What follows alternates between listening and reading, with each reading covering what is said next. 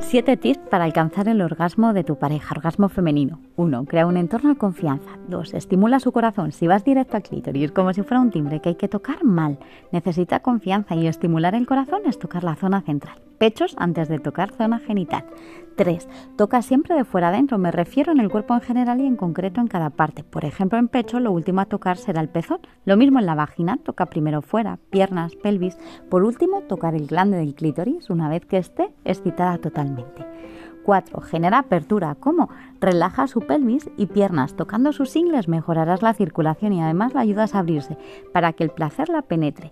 El estrés y el placer son respuestas incompatibles. Si el nivel de preocupación de tu pareja es mayor al de la excitación, a pesar de que estés recibiendo buena estimulación, la relación sexual será poco o nada satisfactoria.